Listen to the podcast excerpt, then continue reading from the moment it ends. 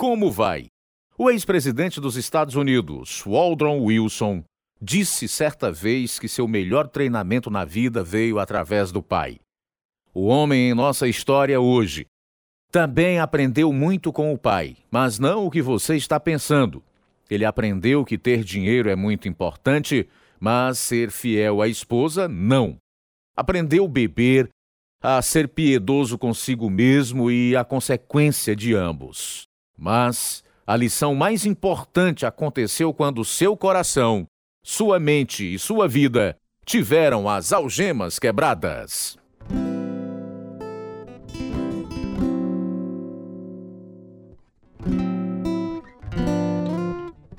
Trazemos a você histórias da vida real, que mostram pessoas sendo livres das trevas, essas histórias são produzidas em inglês pela Missão Pacific Garden nos Estados Unidos e em português no Brasil. Imagine se você fosse um morador de rua, vivendo de restos dos outros, tendo como lençol jornais velhos. Se chegasse até a Missão Pacific Garden, em Chicago, seria recebido com uma comidinha nutritiva e gostosa, roupas limpinhas, uma cama macia para dormir e até cuidados médicos e odontológicos, se fossem necessários. E tudo de graça. Você seria coberto de orações e do amor de Deus à medida que conselheiros e pastores compartilhavam as boas novas que só Deus pode oferecer.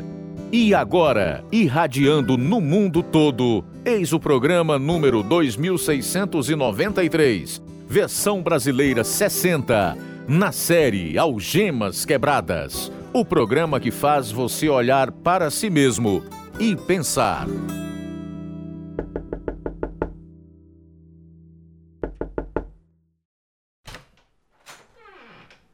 Você ligou para prestar queixa contra um roubo de um carro? Isso mesmo, policial. Levantei hoje de manhã e meu carro tinha sumido. Qual foi a última vez que você o dirigiu? Ontem à noite. Seu carro se envolveu num acidente com vítimas. Temos testemunhas que dizem que um homem semelhante ao Senhor fugiu como um animal enlouquecido através do pântano. Não, não lembro disso. De jeito nenhum. O senhor estava bebendo ontem à noite? É, sim, eu bebi um pouco sim. Venha comigo. Vamos ver se a testemunha identifica o senhor. Aos 28 anos, o homem em nossa história era bem sucedido em seus negócios.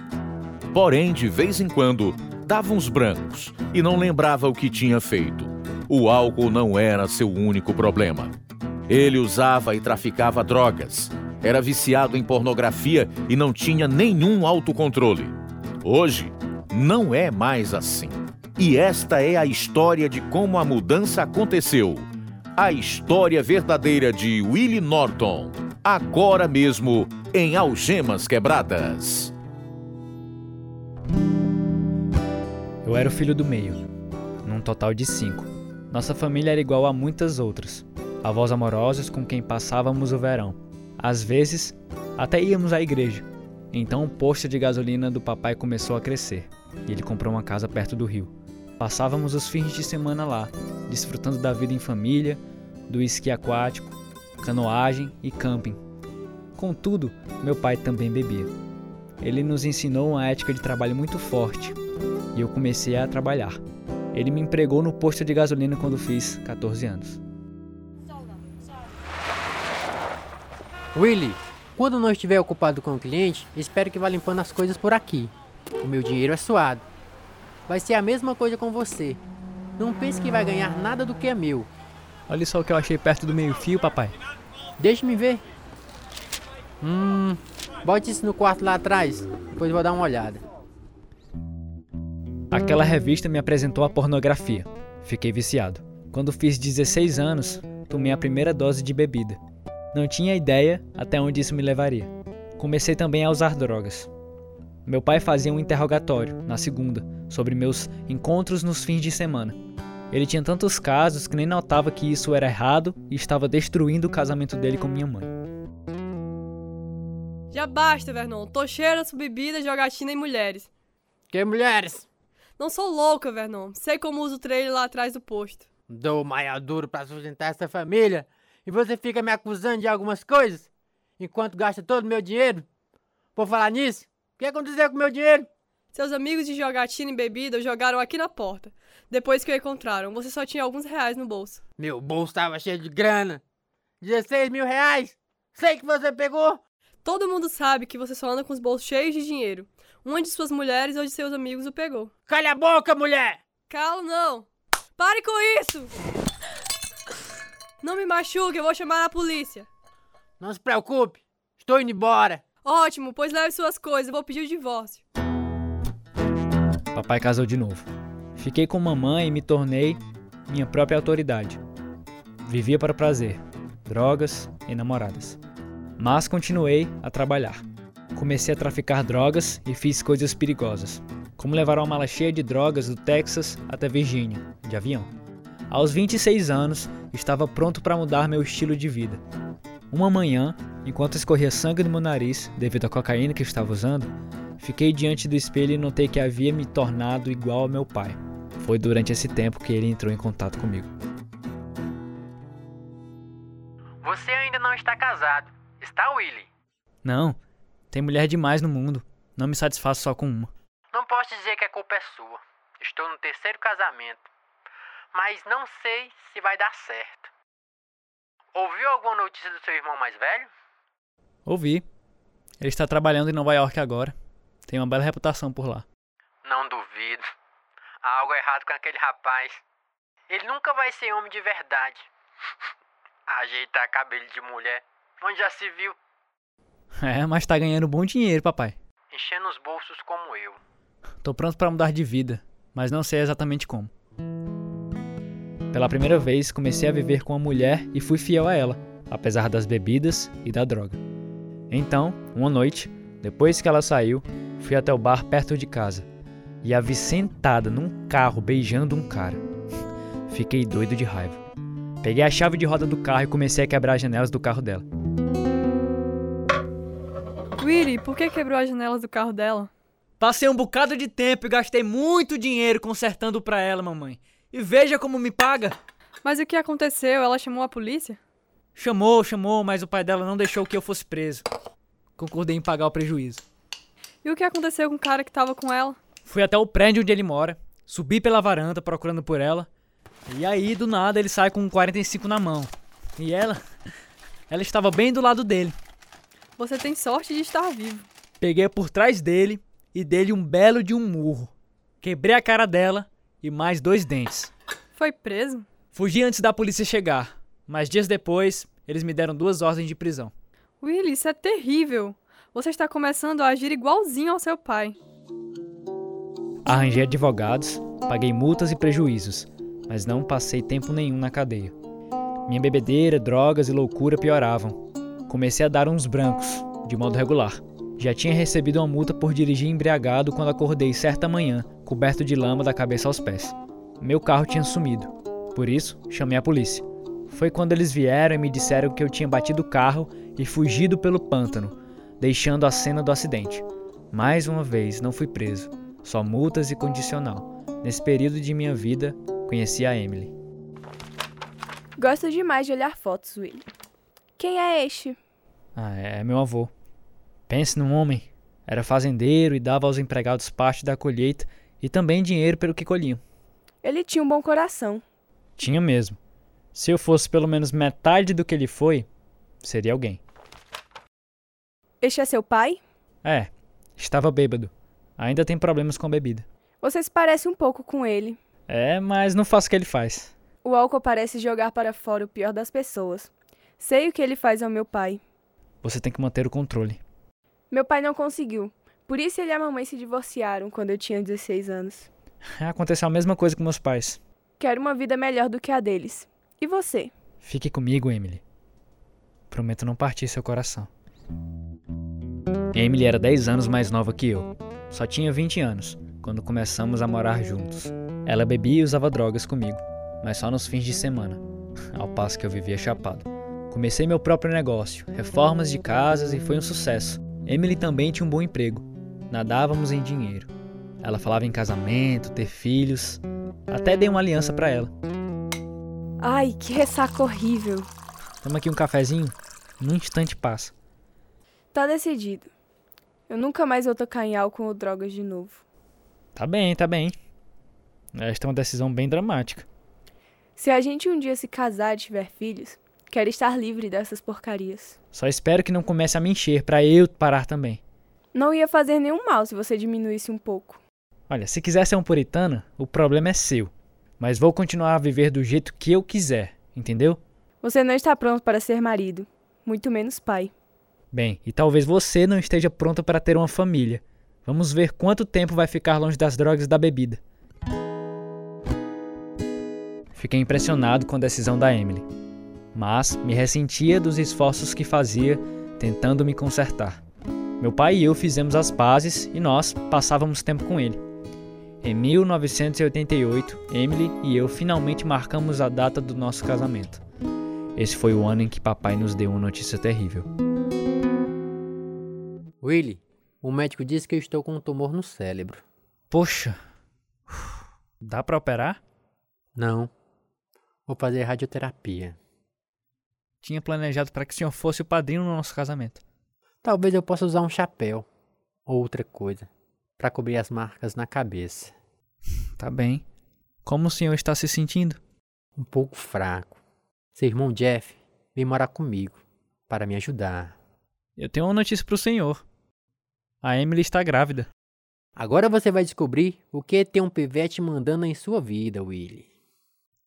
Talvez a da Emily, nunca a minha. Adiamos a data do casamento, para que papai pudesse melhorar e estar presente à cerimônia. À medida que a saúde dele declinava, tivemos que levá-lo para morar num abrigo de idosos. Papai continuava pedindo perdão a gente pelo passado. Disse a ele que tudo estava bem entre nós, mas sugeri que ele devia se acertar com Deus. Papai concordou. Eu não sabia que minhas tias, Lucille e Eunice, tinham arranjado um pastor para visitá-lo. A família inteira estava lá, naquele dia. Por favor, segure minha mão, Willy. Tudo bem, papai. Senhor Norton, sou o pastor Jonas. Pa- pa- pastor, eu acho que eu vou sair. Não, por favor, fiquem todos vocês. Senhor Norton, o senhor entende que sua saúde está declinando, não é? Estou quase no fim. Então, como está a sua situação espiritual? O senhor está em paz com Deus? Bem, fiz as pazes com a minha família, mas, com certeza, não tenho a paz com Deus. O senhor sabe que é um pecador? Com certeza, fiz coisas terríveis na minha vida. Pois é, o seu pecado o separou de Deus, mas ele o quer de volta. Sim. Deus lhe dará uma nova vida e paz perfeita. Você quer isso? Sim. Quero isso.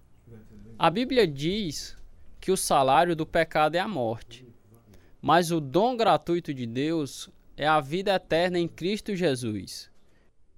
Hebreus 9:27 avisa: Da mesma forma, como o homem está destinado a morrer uma só vez e depois disso enfrentar o juízo. Esta é a má notícia. Mas também há boas notícias, Sr. Norton. Deus o ama tanto que enviou seu filho para receber o castigo do pecado em seu lugar. Eu entendo. Você gostaria de receber a promessa de Deus de uma nova vida agora mesmo? Eu quero sim. Chorando demais, meu pai se arrependeu dos seus pecados, enquanto orava, clamando a Deus por sua salvação. Nunca tinha visto meu pai chorar, e as suas lágrimas me perturbaram. Mas depois desse dia, papai se tornou um homem diferente. Mais cheio de paz, bom para com as enfermeiras e com quem vinha visitá-lo. Ele morreu duas semanas após nossa filhinha Rosa nascer. Um dia após ter chegado do hospital, eu e Emily enfrentamos uma nova crise. Nossa filhinha começou a vomitar e parou de se alimentar, tornando-se muito apática. Não podíamos acordá-la para que se alimentasse, por isso, telefonamos para o médico. Ele nos mandou levá-la ao hospital. Meu coração fica despedaçado ao vê-la com todas essas agulhas. Coitadinha. É tão indefesa. Está sem se alimentar há 24 horas, Willy. É, eu espero que esses exames possam dizer o que há de errado com ela. Lá vem o médico. Willy e Emily. A condição de sua filha é grave. Há três possibilidades e todas exigem cirurgia. É melhor vocês darem um tempo. Vão para casa e descansem porque vão precisar estar bem quando ela fizer a cirurgia. Quando nos deitamos para descansar por algumas horas, falei em voz alta ao Deus a quem sempre tinha ignorado: Deus, por favor, deixa viver. Emily disse que estava orando pela mesma coisa. Quando voltamos ao hospital, nossa filha estava super bem e o médico não conseguia explicar a recuperação milagrosa dela. Mesmo quando a levava de volta para casa, nem uma só vez pensei em nossa oração, nem no que Deus tinha feito. Passaram-se dois anos, quando nossa segunda filha nasceu. Eu estava perdendo a luta contra a cocaína, cheirando de 5 a 7 gramas por dia. Meu coração palpitava como um louco e eu pensava que ia morrer. Eu gritava: Ó oh Deus, me ajude a viver e nunca mais vou fazer isso de novo. Mas a compulsão de ficar chapado era maior do que a minha capacidade de resistir. Meu comportamento era horrível. Willy, tire as mãos de mim. Você me pertence. Faço de você o que eu quiser. Mas você está bêbado. Eu casei com você, não foi? É melhor que cumpra sua parte no acordo. Belo acordo, né? Você nunca me ajuda com os nossos filhos, me deixa sozinho o fim de semana todo, sem um tostão, enquanto sai com seus amigos para farrear. Oh, coitadinha da Emily. Sua vida é tão terrível, uma casa legal, carros novos, roupa para vestir e comida na mesa. Mas vivo sozinho o tempo todo. Você vive saindo. Você é cruel demais. Aposto que a sua irmã andou por aqui hoje. É por isso que está procurando briga. Devia ter saído antes de você chegar. Você quer que as nossas filhas tenham pais divorciados também? Estou cheia dessa vida, Willy. Nunca levantei a mão para Emily, mas deixei nela muitas marcas emocionais. Meu vício de pornografia causava problemas demais entre nós. Queria que nosso casamento desse certo, mas minhas tentativas de parar de beber e usar cocaína nunca duravam mais de três meses. Minha esposa estava a ponto de ter um colapso nervoso quando conheci uma senhora chamada Karen. Isso não é a vida, Karen. Meu marido não cuida das meninas, por isso não posso ir a lugar nenhum. Por que não arranja uma babá? Ele nunca me dá dinheiro bastante, mas sempre tem até demais para fazer o que quer. Cada fim de semana ele vai assistir às corridas e ir para casa bêbado ou muito chapado. Tenho alguns livros que talvez possam ajudá-la, Emily. E talvez dê para ir à igreja. É por isso que tem tanta paz? Como invejo isso? O Senhor lhe dará essa paz, se pedir. Eu duvido que você consiga fazer o Willy ir à igreja. Vale a pena tentar, Emily. Talvez devesse fazer um aconselhamento também. Tentei ir à igreja umas duas vezes com a Emily, mas isso não era para mim. Por isso, ela começou a fazer aconselhamento. Quando me chamaram, esperava um resumo sobre como a Emily estava mudada. Ao invés disso, a conselheira começou a falar sobre os meus problemas e vícios e que eu também precisava de ajuda. Willy, por favor, escute o que a conselheira está dizendo. Ah, entendi. Vai me custar todo esse dinheiro para vocês duas ficarem por aí, falando sobre mim. Bem, não preciso de você nem de ninguém mais para me ajudar. Posso parar de beber na hora que eu quiser. Vou lhe mostrar. Nosso casamento estava por um fio. Morávamos na mesma casa, mas não vivíamos juntos. Ela me avisou que bastava só mais uma farra e seria o fim. Certa noite, entrei em casa, depois de ter passado o dia inteiro bebendo e cheirando cocaína. Rosa, nossa filhinha, correu para me abraçar, gritando: Papai, papai! Então ela parou. E com um ar de tristeza profunda no rostinho, ela me disse: Papai, não gosto do jeito que o senhor está, nem desse seu cheiro. Baixando a cabecinha rosa, se afastou de mim. Sentei-me no chão, gritando: Deus, se o senhor for mesmo de verdade, por favor, ajude-me, por favor. Eu avisei, Willy. Emily, por favor, me dê mais uma chance, só mais uma chance. Eu prometo que vou procurar ajuda. Desta vez você vai ter que fazer mais do que falar. Já fiz minhas malas. Estou indo embora. Eu vou conseguir ajuda, eu prometo. O que você vai fazer? Eu vou falar com meu irmão Jeffrey. Ele está num programa de reabilitação faz um tempo. Vou assistir uma reunião com ele. Eu fico. Mas se você for falar com ele agora mesmo. Chorei o caminho todo, até a casa do meu irmão. Ele me levou a várias reuniões e depois sugeriu que eu fosse sozinho. Eu achava que o AA, Alcoólatras Anônimos, iam me ensinar a beber adequadamente. Mas, depressa, percebi que eu tinha mais do que um problema com a bebida. Havia um problema espiritual. Tornei-me amigo de um senhor chamado Spencer, o qual me ajudou a encarar a verdade. Hum, é, fico surpreso que a maioria dos alcoólatras é gente normal, igual a mim. Normal é apenas um dos ciclos da máquina de lavar roupa, Willy. Sinto-me sujo bastante para uma máquina de lavar. De fato, sinto-me como um monturo de lixo. O pecado faz isso com você. Foi por isso que Deus mandou Jesus, o Cordeiro de Deus, que tira o pecado do mundo. E a coisa mais maravilhosa é que depois de ser lavado em seu sangue, você se torna livre. Hum, quem me dera que eu fosse livre. Minha vida é uma luta. Dia sim, dia não. Luta terrível demais. Você precisa entregar sua vida a Jesus, William. Ele disse: Portanto, se o Filho vos libertar, verdadeiramente sereis livres. João 8,36. E pode crer, é verdade. Quando Jesus vem morar em nossa vida, ele faz uma faxina. A Bíblia diz, portanto, se alguém está em Cristo, é nova criatura. As coisas antigas já passaram. Eis que surgiram coisas novas. 2 Coríntios 5,17. Você quer dizer que é possível um dia eu não ter mais nenhum vício? Jesus é o único jeito em que resiste à tentação, Will. Ele disse em João 10 e 10: O ladrão vem apenas para furtar, matar e destruir, e eu vim para que tenham vida e tenham plenamente. Fico tão admirado com a sua fé, Spencer. Hum, eu só não tenho certeza que ela dá certo para mim. Olha, William, a salvação é para todos. Você tem que fazer um compromisso de verdade. Quatro meses depois, fiquei lutando contra a vontade de beber. Senti-me numa encruzilhada, contando custo, arrasado e indefeso. No dia seguinte, no meu local de trabalho, vi que não tinha mais escolha. Por isso entreguei minha vida ao Senhor. Ó oh Deus, preciso de ti. Sou escravo do pecado, escravo de mim mesmo. Por favor, perdoa-me. Spencer me disse que o Senhor me libertaria do meu vício e eu estou te pedindo para que faças isso. Quero essa nova vida que me deste ao morrer. Salva-me, Senhor. Jesus, quero que tu sejas meu Senhor de agora em diante. Olá, Willy, como vai? Entreguei minha vida a Jesus, Spencer. Sou salvo. Louvado seja Deus, estou tão feliz por você, Willy. Sabe, tudo que você me disse é verdade e Deus está comigo agora, ajudando-me a vencer e resistir à tentação. Você já contou a Emily? Não, a gente nem está se falando.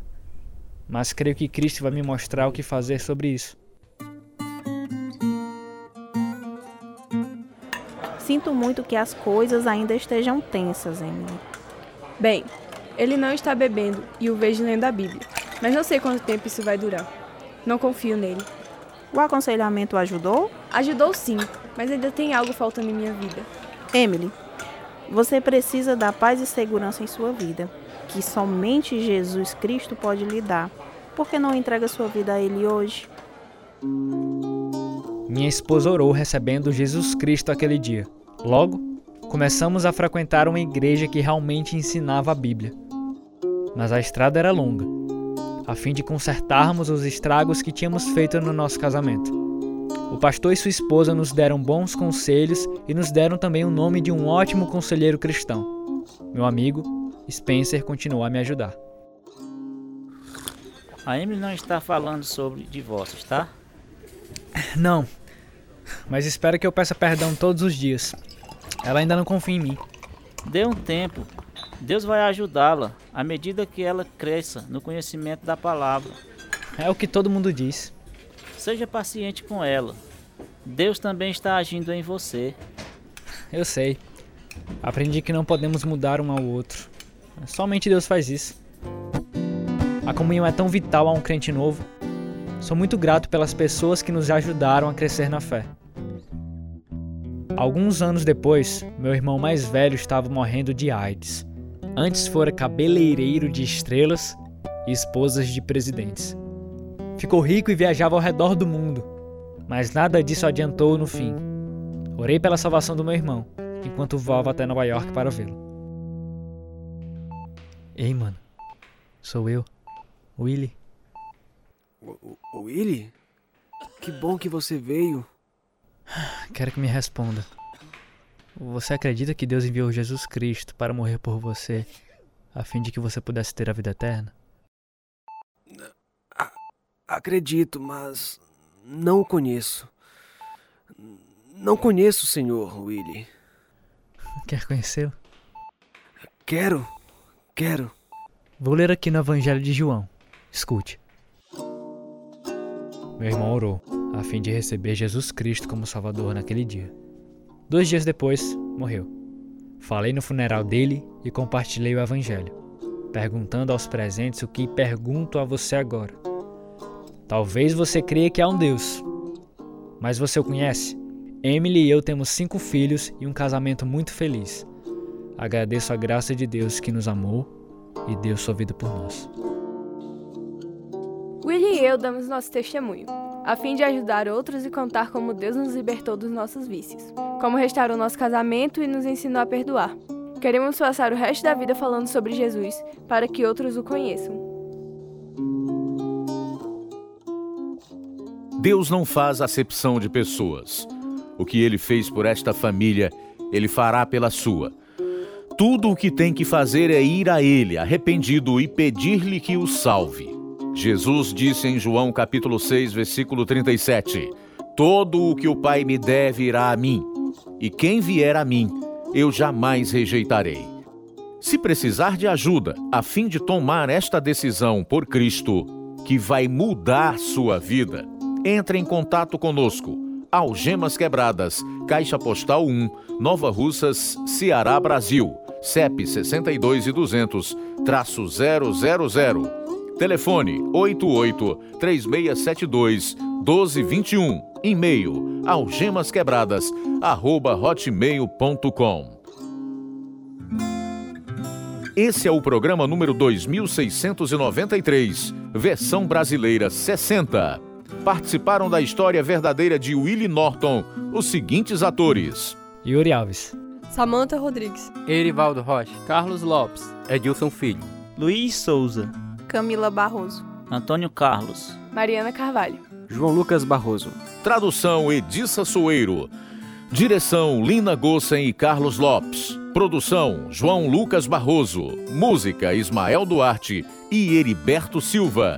E eu sou Luiz Augusto. Algemas Quebradas em Português foi gravado nos estúdios da Rádio Ceará, Nova Russas, Ceará, Brasil. Algemas Quebradas é produzido pela missão Pacific Garden, a fim de mostrar, através de histórias verdadeiras, que se sua vida for vazia, ela pode ser cheia até transbordar. O endereço é Missão Pacific Garden, 1458 Sul Canal Street, Chicago, Illinois, Estados Unidos. O nosso endereço no Brasil: Algemas Quebradas, Caixa Postal 1. CEP 62 e 200, traço 000, Nova Russas, Ceará. O nosso e-mail, algemasquebradas, arroba hotmail.com ou visite o nosso site www.algemasquebradas.com.br.